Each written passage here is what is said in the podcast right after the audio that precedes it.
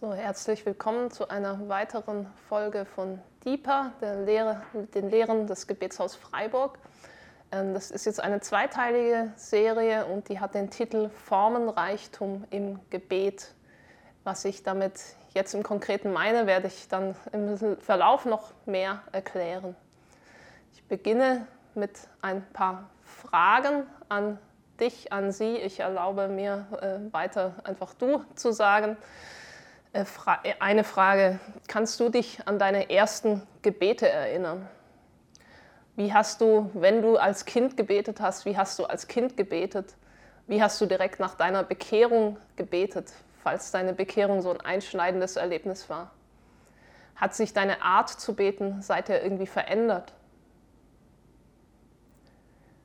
Zweite Frage, hast du schon mal ein Aha-Erlebnis gehabt, dass du gedacht hast, ähm, ach, so kann man auch beten. Vielleicht als du jemand anders hast beten hören oder was gelesen hast über Gebet oder als dir einfach sowas eingefallen ist im Gebet, ach, so kann man auch beten.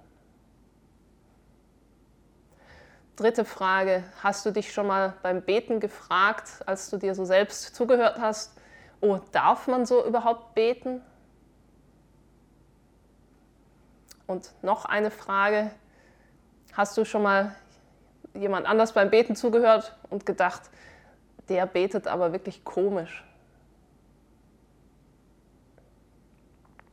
Es gibt viele Arten zu beten, es gibt viele Gebetsformen. Ähm, wir sind ja hier ein Gebetshaus in Freiburg und wir haben so einen Stundenplan, wo meist äh, wöchentlich um die gleiche Zeit äh, so dasselbe Stundenthema ist. Und wir haben im Stundenplan dann vermerkt, was ist das Thema, was weiß ich, Montag 11 Uhr oder so äh, und die Gebetsform. Und wir nennen dann die Stunden zum Beispiel Anbetung oder Fürbitte oder Kontemplation oder Stille oder Soaking und so weiter. Ähm, das, der Tipp, wenn man so ungefähr alles ähm, machen will, eine große Freiheit haben will, ist dann die Stunde Anbetung und Fürbitte zu nennen, weil da einfach sehr vieles reinpasst.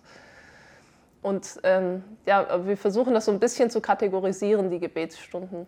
Das macht auch Sinn, damit, wenn ein Besucher in die Stunde kommt, er ungefähr weiß, was ihn erwartet, damit auch das Team äh, irgendwie einen Fahrplan hat. Und trotz dieser Kategorisierungen können die Stunden dann letztlich sehr unterschiedlich sein. Und ich meine, das ist auch gut so, dass sie nicht alle gleich sind, dass sie nicht uniform sind. Das ist Gebetshaus äh, Freiburg. Auch in der Bibel werden verschiedene Gebetsformen benannt. Ähm, zum Beispiel sagt Paulus in Philippa 4,6: Seid um nichts besorgt, sondern in allem sollen durch Gebet und Flehen mit Danksagung eure Anliegen vor Gott kund werden. Gebet und Flehen mit Danksagung. Oder in 1 Timotheus 2, ich ermahne nun von, vor allen Dingen, dass Flehen, Gebete, Fürbitten, Danksagungen getan werden für alle Menschen. Wieder Flehen, Gebete, hier noch Fürbitten und Danksagungen. Auch im Alten Testament gibt es so gewisse äh, Kategorien. Ähm, zum Beispiel heißt es in 1. Chronik 16,4 über David, und er setzte einige von den Leviten als Diener vor der Lade des Herrn ein, dass sie den Herrn, den Gott Israels, rühmen, preisen und loben sollten. Rühmen, preisen und loben. Finde ich jetzt schon mal äh, gar nicht so einfach zu sehen. Ist das alles sehr ähnlich? Ist das sehr unterschiedlich? Wie sind da die Unterschiede? Diese Klassifizierungen, die ich eben genannt habe, die geben eine Ahnung von verschiedenen Gebetsformen. Meines Erachtens sind sie jetzt nicht so als äh, einfach äh, Kategorisierung zu verstehen, damit man genau weiß, was es alles gibt und was es nicht gibt im Gebet, sondern eher so als grobe Einteilung, innerhalb derer es wiederum einen großen Reichtum an Ausdrucksformen gibt. In dieser Lehre möchte ich einige Dinge reflektieren, die ich in biblischen Gebeten sehe, insbesondere in den Psalmen, und auch Dinge, die ich aus der Praxis im Gebetsraum kenne und aus dem persönlichen Gebetsleben. Das Ziel ist nicht, alles genau voneinander zu trennen und in Schubladen zu packen, sondern einen Blick zu öffnen für den Reichtum an Ausdrucksformen, in dem wir uns im Gebet bewegen können und dürfen. Ich möchte also nicht in die Enge führen, sondern eher in die Weite, so ein bisschen auf die große, weite Wiese. Das gibt es alles. Sollte jemand beim Beten langweilig sein oder so, vielleicht auch neue Dinge zu entdecken. Als ein bisschen ein Sprachfreak, sprachinteressierter Mensch möchte ich dabei einige sprachbezogene Aspekte nutzen, um unterschiedliche Formen von Gebet zu differenzieren. Dabei wird es jetzt vor allem im ersten Teil äh, sehr viel um die Psalmen einfach gehen. Die erste Differenzierung, die ich vornehmen möchte, ist eine Differenzierung nach der Satzart. Es gibt unterschiedliche Arten von Sätzen. So als äh, drei große Kategorien würde ich jetzt mal nehmen Aussagesatz, eine Aufforderung und eine Frage. Aussage so etwas wie, heute ist das Wetter schön, Aufforderung, gib mir bitte ein Glas Milch und eine Frage, hast du gut geschlafen, so etwas. Das mag äh, vielleicht banal scheinen, das so zu kategorisieren. Ich finde aber interessant, wie viel Spielraum dann innerhalb dieser Kategorien immer noch ist. Ich lade euch ein, einfach euch ein bisschen darauf einzulassen und reinzudenken und auch eigene Gedanken zu haben, beim Bibellesen selbst weiter zu forschen und so weiter. Ich möchte beginnen mit Aussagesätzen. Ähm, und zwar, also Aussagesatz so etwas wie Gott ist gut oder du hast mir geholfen und so weiter. Dann möchte ich wieder differenzieren Aussagesätze in Vergangenheit oder in Gegenwart, Zukunft. Ich beginne mit der Vergangenheit. Aussagen über die Vergangenheit. Das äh, finden wir einige Male in den Psalmen. Zum Teil werden einfach historische Ereignisse berichtet, zum Beispiel über Gottes Handeln mit seinem Volk. Ein Beispiel aus Psalm 78, ich lese mal die Vers 10 äh, folgende. Sie hielten nicht den Bund Gottes und weigerten sich, nach seinem Gesetz zu wandeln. Sie vergaßen seine Taten und seine Wunder, die er sie hatte schauen lassen. Er tat Wunder vor ihren Vätern im Lande Ägypten, dem Gebiet Zorns. Er spaltete das Meer und ließ sie hindurchgehen. Er ließ das Wasser stehen wie einen Damm. Er leitete sie des Tages mit der Wolke und die ganze Nacht mit der Licht eines Feuers, mit dem Licht eines Feuers. Er spaltete Felsen in der Wüste und tränkte sie reichlich, wie mit Fluten. Er ließ Bäche hervorkommen aus dem Felsen und Wasser herablaufen wie Flüsse. Doch sie fuhren weiter fort, gegen ihn zu sündigen, sich gegen den Höchsten widerspenstig zu zeigen in der Wüste. Hier wird beschrieben, was Gott tat, was sein Volk tat. Gott kommt äh, wie ja, immer deutlich besser weg. Gott ist der Held der Geschichte. Gott erweist sich als gut, als treu, als gnädig. In dem eben erwähnten Beispiel wird es in der dritten Person erzählt. Also erste Person wäre ich oder wir, zweite Person du oder ihr, dritte Person er, sie, es, im Plural sie. Ähm, es wird eben hier die dritte Person verwendet. Gott, über Gott wird berichtet. Also er tat dies, er tat das. Und die Israeliten, sie taten dies, sie taten das. Der Beter spricht so quasi als Außenstehender, der das beobachtet. Es gibt auch Stellen, wo in der ersten Person erzählt wird, der Beter sich also direkt involviert sieht, also eine Aussage über die Vergangenheit in der ersten Person. Psalm 137 zum Beispiel spricht von einer kollektiven Erfahrung. Ich lese mal Vers 1 bis 3. An den Strömen Babels, da saßen wir und weinten, wenn wir an Zion dachten. An die Pappeln dort hängten wir unsere Zitern. Denn die uns gefangen hielten, forderten von uns die Worte eines Liedes und die uns Wehklagen machten, forderten Freude. Singt uns eins der Zionslieder. Das ist so die, die Personen, die im Exil sind in Babylon. Das ein, ein Bericht darüber, wie es ihnen ging. Das war kollektiv. Es gibt auch so etwas wie ein persönliches Zeugnis, wo so der Beter als Einzelperson spricht. Beispiel aus Psalm 40, Vers 2 und 3. Beharrlich habe ich auf den Herrn geharrt und er hat sich zu mir geneigt und mein Schreien gehört. Er hat mich heraufgeholt aus der Grube des Verderbens, aus Schlick und Schlamm, und er hat meine Füße auf Felsen gestellt, meine Schritte festgemacht. In den eben erwähnten Beispielen wurde immer über Gott gesprochen, also Gott als er erwähnt.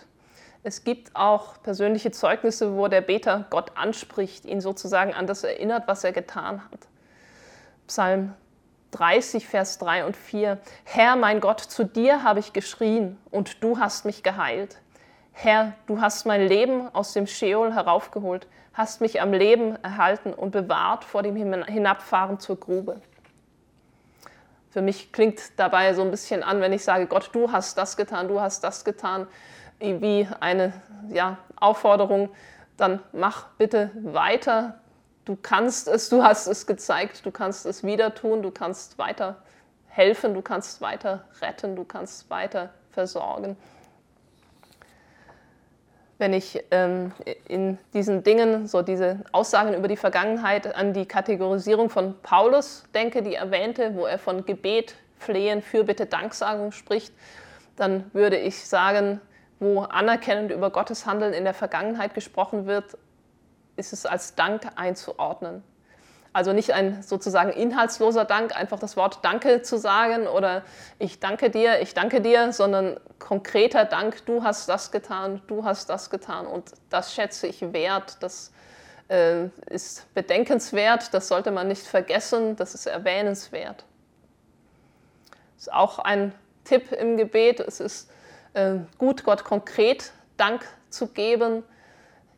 Vielleicht immer wieder für, für so äh, große äh, Dinge, die einfach Gültigkeit haben, wie das Werk am Kreuz, aber natürlich auch für Dinge, die konkret passiert sind in deinem Leben oder Dank zu geben, du hast für eine Situation gebetet, für Menschen gebetet, für ein Land gebetet, für Politiker gebetet und etwas Gutes ist geschehen, Gott konkret Dank zu geben. Ich glaube, dass das wichtig ist, Gott nicht nur zu bitten, sondern auch zu danken und eben zu sagen, du hast das getan, du hast das getan. Es wertzuschätzen, indem man es auch ausspricht, ausformuliert. Ja, ich galoppiere so ein bisschen durch die unterschiedlichen Arten von Aussagen. Ich komme von der Vergangenheit zum weiteren Punkt Aussagen bezüglich der Gegenwart und Zukunft und auch hier schließe ich sowas wie Wünsche mit ein, Aussagen im Konjunktiv, möge dies oder das geschehen. Warum nehme ich das zusammen? Ich habe, äh, obwohl ich kein Hebräisch kann, habe ich ein, ein bisschen äh, versucht äh, nachzuschauen, wie die Verbformen im Hebräischen aussehen und mir dann auch Rat geholt, weil ich mit Erstaunen festgestellt habe, in meinen Bibelübersetzungen steht dann hier mal Gegenwart und mal Futur, also Zukunft und mal ein Konjunktiv im Hebräischen immer die gleiche Zeitform. Und ähm, das ist wohl, so weit, soweit ich es verstanden habe, es ist aus dem Hebräischen nicht eindeutig klar. Es ist dann klar, es ist eine Handlung, die noch nicht abgeschlossen ist. Aber es ist äh, durchaus korrekt, das sowohl zu übersetzen mit äh, der Gegenwartsform, also äh, ja, plattes Beispiel, es regnet, äh, als auch mit der Zukunftsform es wird regnen oder sogar einem Konjunktiv möge es regnen. Ich mache mal ein Beispiel, Psalm 68 in drei verschiedenen Übersetzungen, die nach dem, was ich recherchiert habe, auch alle korrekt sind. Also jetzt nicht die Behauptung, da hat einer nicht aufgepasst und falsch übersetzt. Ich lese Psalm 68, Vers 2 einmal in Elberfelder Gott wird sich erheben, es werden sich zerstreuen alle seine Feinde, es, es, werden sich zerstreuen seine Feinde und die ihn hassen, werden fliehen vor seinem Angesicht. Also zukünftig. Luther 2017, Gott steht auf, so werden seine Feinde zerstreut und die ihn hassen, fliehen vor ihm. Gegenwart. Dann neue Genfer. Ach, möge Gott sich doch erheben, damit seine Feinde sich in alle Richtungen zerstreuen. Alle, die ihn hassen, sollen vor ihm die Flucht ergreifen. Also, wie gesagt, alle Übersetzungen korrekt. Ich finde das spannend im Deutschen, so die unterschiedlichen Varianten, wo ich merke, das macht für mich dann schon irgendwie einen Unterschied. Im, im Präsens ist es einfach so diese allgemeingültige Aussage, Gott steht auf, so werden seine Feinde zerstreut. So ist das. Im, in der Zukunftsform, im Futur ist es so eine feste Hoffnung für die Zukunft. Gott wird sich erheben, es werden sich zerstreuen seine Feinde. Das wird sicher geschehen. Und im Konjunktiv ist so der starke Wunsch da, aber irgendwie ein bisschen weniger Gewissheit. Ach, möge Gott sich doch erheben und so weiter. Äh, durch nun diese Recherche, dass das im Hebräischen gar nicht so eindeutig ist, was nun gemeint ist, bin ich ehrlich gesagt ermutigt, mit Glauben zu beten, äh, durch das Wissen, dass so, sozusagen ein echter Konjunktiv in den Psalmen eigentlich sehr selten vorkommt. Es gibt auch solche Formen, aber die sind relativ selten, soweit ich das gefunden habe. Ähm, also ist viel auch äh, so, dass da, dass man sagen kann, man kann es tatsächlich als Gewissheit sehen. Finde ich einfach spannend. Vielleicht kann der eine oder andere etwas damit anfangen. Okay, also wir sind bei Aussagen in Gegenwart, Zukunft, möglicherweise auch konjunktiv. Möchte weiter differenzieren. Es gibt unterschiedliche Aussagen. Es gibt Aussagen über Gott, wer er ist, seine Eigenschaften, sein Handeln so ein bisschen klassisch für, für Lobpreisanbetung, auch Liedtexte. Ein paar Beispiele. Psalm 99, 1a. Der Herr ist König. Psalm 145, 8. Gnädig und barmherzig ist der Herr, langsam zum Zorn und groß an Gnade. Der Herr ist gut gegen alle, sein Erbarmen ist über alle seine Werke. Vers 14. Der Herr stützt alle Fallenden, er richtet auf alle Niedergebeugten. Verse 19 und 20. Er erfüllt das Verlangen derer, die ihn fürchten. Ihr Schreien hört er und er hilft ihnen. Der Herr bewahrt alle, die ihn lieben, aber alle Gottlosen vertilgt er. Dann gibt es ähm, Aussagen über Gott, wo der Psalmist so einen persönlichen Bezug äh, schafft, also über meinen Gott eine Aussage trifft. Klassiker Psalm 23, der Herr ist mein Hirte, mir wird nichts mangeln. Er lagert mich auf grünen Auen, er führt mich zu stillen Wassern, er erquickt meine Seele. Er leitet mich in Pfaden der Gerechtigkeit um seines Namens willen. Da wird so die ja, Beziehung auch äh, rausgeholt zwischen Gott und mir. Dann gibt es Aussagen auch mit ja, Aussage über meinen Gott und aber wo Gott direkt angesprochen wird. Zum Beispiel Psalm 3, Vers 4. Du aber, Herr, bist ein Schild um mich her, meine Ehre und der mein Haupt emporhebt. Das waren Beispiele für Aussagen über Gott. Es gibt auch Aussagen über den Beter, zum Beispiel über seine Situation. Psalm 3, 2b bis 3. Viele erheben sich gegen mich, viele sagen von mir, es gibt keine Rettung für ihn bei Gott. Oder eine positive Situation, Psalm 23, 5c, mein Becher fließt über. Also wir dürfen Gott sagen, wie es aussieht um uns herum. Es gibt Aussagen über den Zustand, das Befinden des Psalmisten. Psalm 143, 4. Mein Geist ermattet in mir, mein Herz ist erstarrt in meinem Innern. Also auch so das krass äh, das, das Leiden, das Niedergedrücktsein darf Raum finden. Eine positive Aussage über das Befinden, Psalm 16, Vers 9. Darum freut sich mein Herz und jauchzt meine Seele. Also ein großes Gefühlsspektrum sehen wir abgedeckt. Dann gibt es weiter äh, Aussagen über den Beter, so etwas, was ich hier nenne Gefühlsbekundung oder Überzeugung. Psalm 18, Vers 2. Ich liebe dich, Herr, meine Stärke. Psalm 119, 163. Lüge hasse und verabscheue ich. Dein Gesetz liebe ich. Es gibt Aussagen über andere Menschen. Psalm 2, Vers 2. Es treten auf Könige der Erde und Fürsten tun sich zusammen gegen den Herrn und gegen seinen Gesalbten. Psalm 10, Vers 4. Der Gottlose denkt hochnäsig, er wird nicht nachforschen. Es ist kein Gott, sind alle seine Gedanken.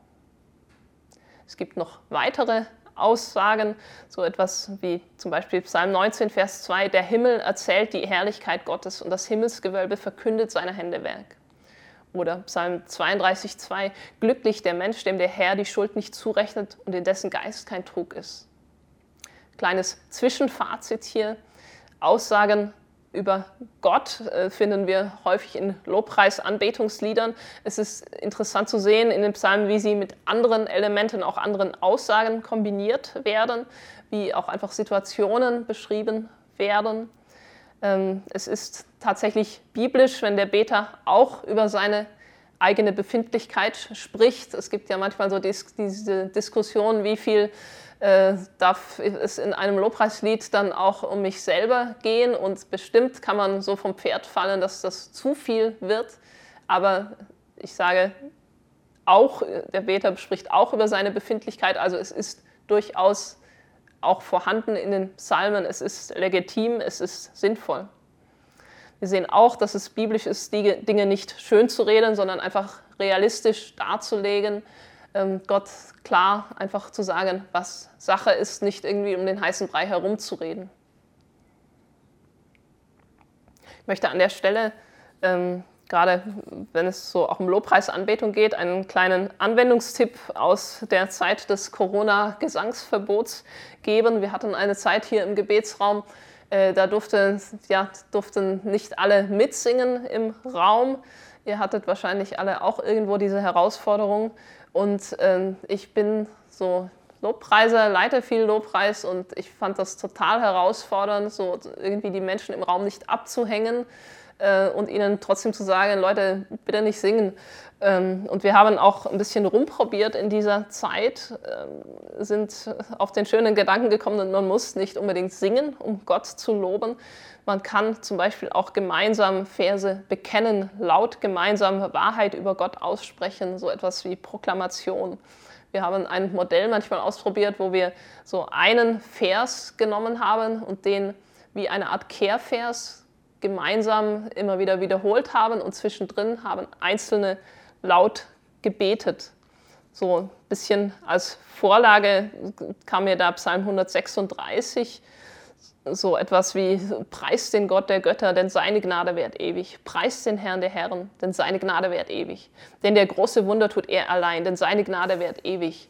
Und so weiter. Da kommt immer dieses Seine Gnade währt ewig wie ein Kehrvers. Das könnten zum Beispiel alle zusammen sagen. Und zwischendrin könnte eine Einzelperson ein freies Gebet formulieren. Kann natürlich auch länger sein als so ein ganz kurzer Satz.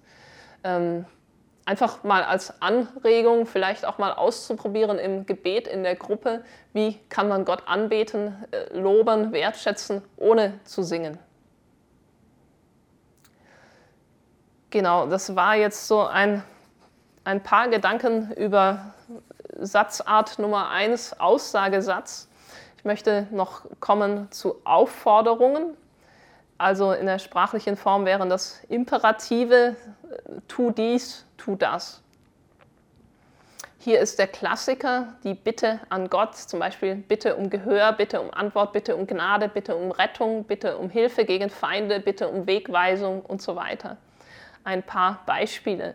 Psalm 141, 1, B und C. Eile zu mir, höre auf meine Stimme, wenn ich zu dir rufe. Psalm 25, 16a wende dich zu mir und sei mir gnädig. Psalm 31, 3a, neige zu mir dein Ohr, eilends rette mich. Psalm 143, 11 bis 12, um deines Namens willen, Herr, belebe mich. In deiner Gerechtigkeit führe meine Seele aus der Not. Auch mal was ganz anderes, Psalm 141, 3, bestelle, Herr, eine Wache für meinen Mund, Wache über die Tür meiner Lippen. Oder Psalm 119, 18, öffne meine Augen, damit ich schaue die Wunder aus deinem Gesetz finde es interessant, ein bisschen mal nachzuforschen, worum die Beter in den Psalmen Gott so alles bitten und zu reflektieren, welche Bitten denn ich so an Gott richte. Neben diesen Klassikern, die Bitte an Gott im Gebet, gibt es auch in den Psalmen Aufforderungen an sich selbst. Der Psalmist fordert sozusagen sich selbst auf oder die eigene Seele. Ganz bekannt Psalm 103, Preise den Herrn meine Seele und all mein Inneres seinen heiligen Namen. Es gibt auch so eine Art Absichtsbekundung, die ich auch unter diesem Punkt einordnen möchte. Der Psalmist sagt, ich will dies oder das tun. Zum Beispiel in Psalm 57, 8 äh, und 9b. Ich will singen und spielen, ich will aufwecken die Morgenröte. Er motiviert sich so ein bisschen selbst. Es gibt Aufforderungen an die Mitbeter. Psalm 34, erhebt den Herrn mit mir und lasst uns miteinander erhöhen seinen Namen. Psalm 95, 1, kommt, lasst uns dem Herrn zujubeln, lasst uns zujauchzen dem Fels unseres Heils. So klassische Lobpreisleiter-Aussagen. Es gibt interessanterweise auch Aufforderungen an andere Menschen, die vielleicht den Psalm oder das Gebet gerade gar nicht hören. Psalm 2, 10 bis 11. Und nun, ihr Könige, handelt verständig. Lasst euch zurechtweisen, ihr Richter der Erde. Dient dem Herrn mit Furcht und jauchzt mit Zittern. Oder Psalm 6, 9. Weicht von mir alle ihr Übeltäter, denn der Herr hat die Stimme meines Weinens gehört. Jetzt wird es äh, noch äh, mehr äh, spooky, um es mal äh, flapsig zu sagen. Es gibt auch Aufforderungen an andere Wesen oder Dinge. Ähm, Psalm 148, Vers 2 bis 3 als Beispiel. Lobt ihn alle seine Engel, lobt ihn alle seine Heerscharen, lobt ihn Sonne und Mond, lobt ihn alle leuchtenden Sterne.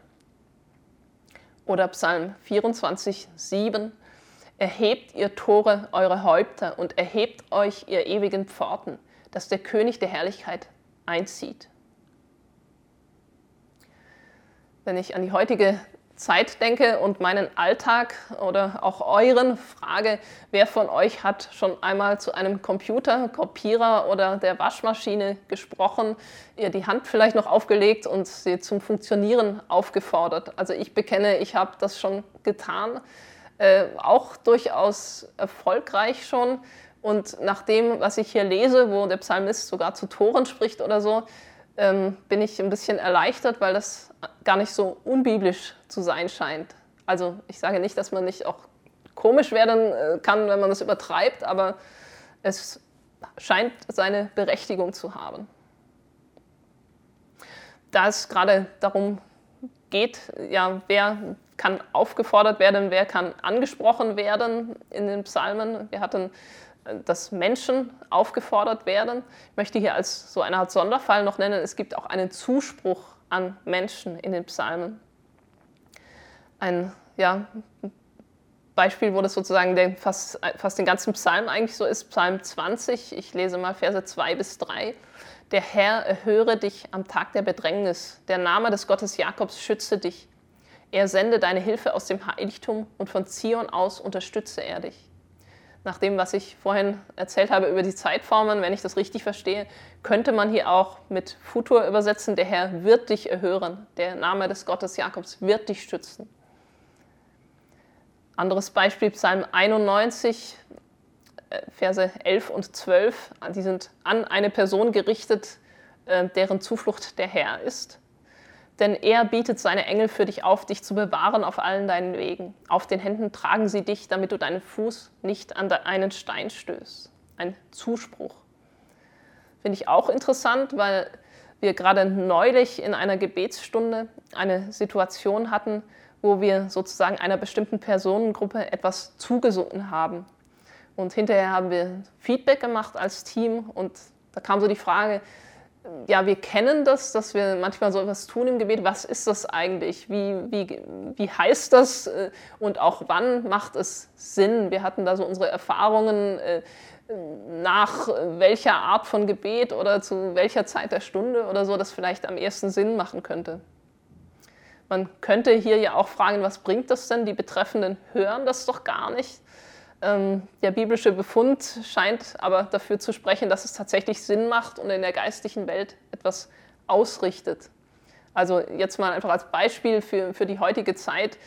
Ähm, zum Beispiel könnte es sein, wir sind hier im Gebetsraum und singen den Menschen in Freiburg zu, Jesus liebt euch, Jesus ist für euch gestorben.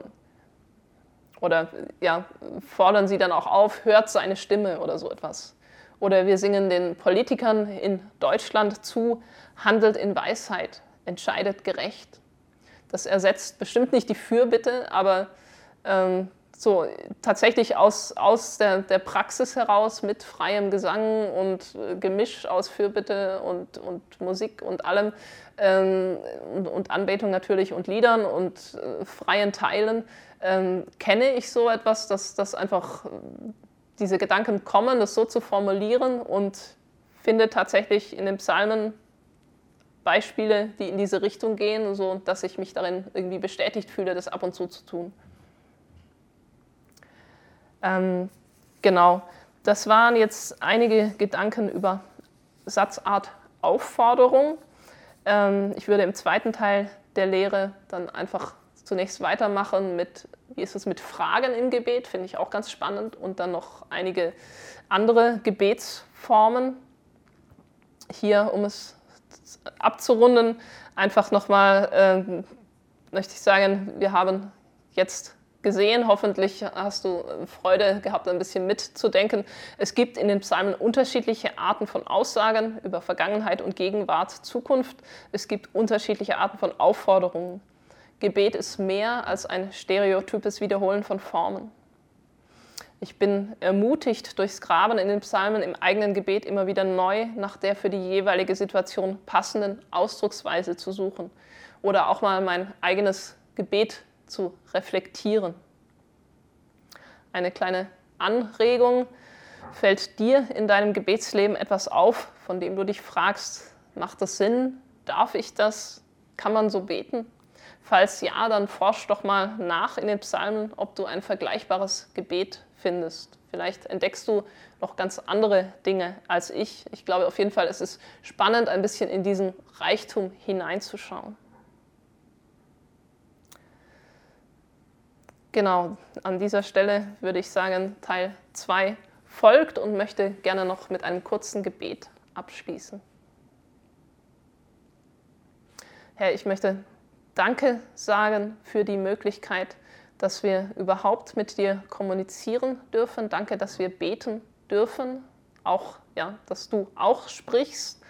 Und danke, dass wir aber tatsächlich ja, mit all unserer Ausdrucksfähigkeit zu dir kommen dürfen und ja, nicht, nicht einfach irgendwelche Floskeln oder Formeln herunterleiern oder aufsagen, sondern wirklich etwas ausdrücken dürfen mit Gebet.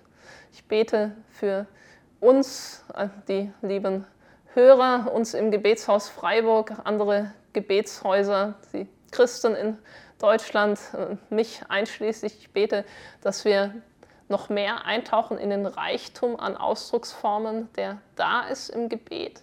Ich bete, dass uns nicht langweilig wird beim Beten, dass unsere Gebete auch für dich nicht eintönig sind, sondern dass wir aus dem Reichtum schöpfen, den du uns zur Verfügung stellst an Ausdrucksformen.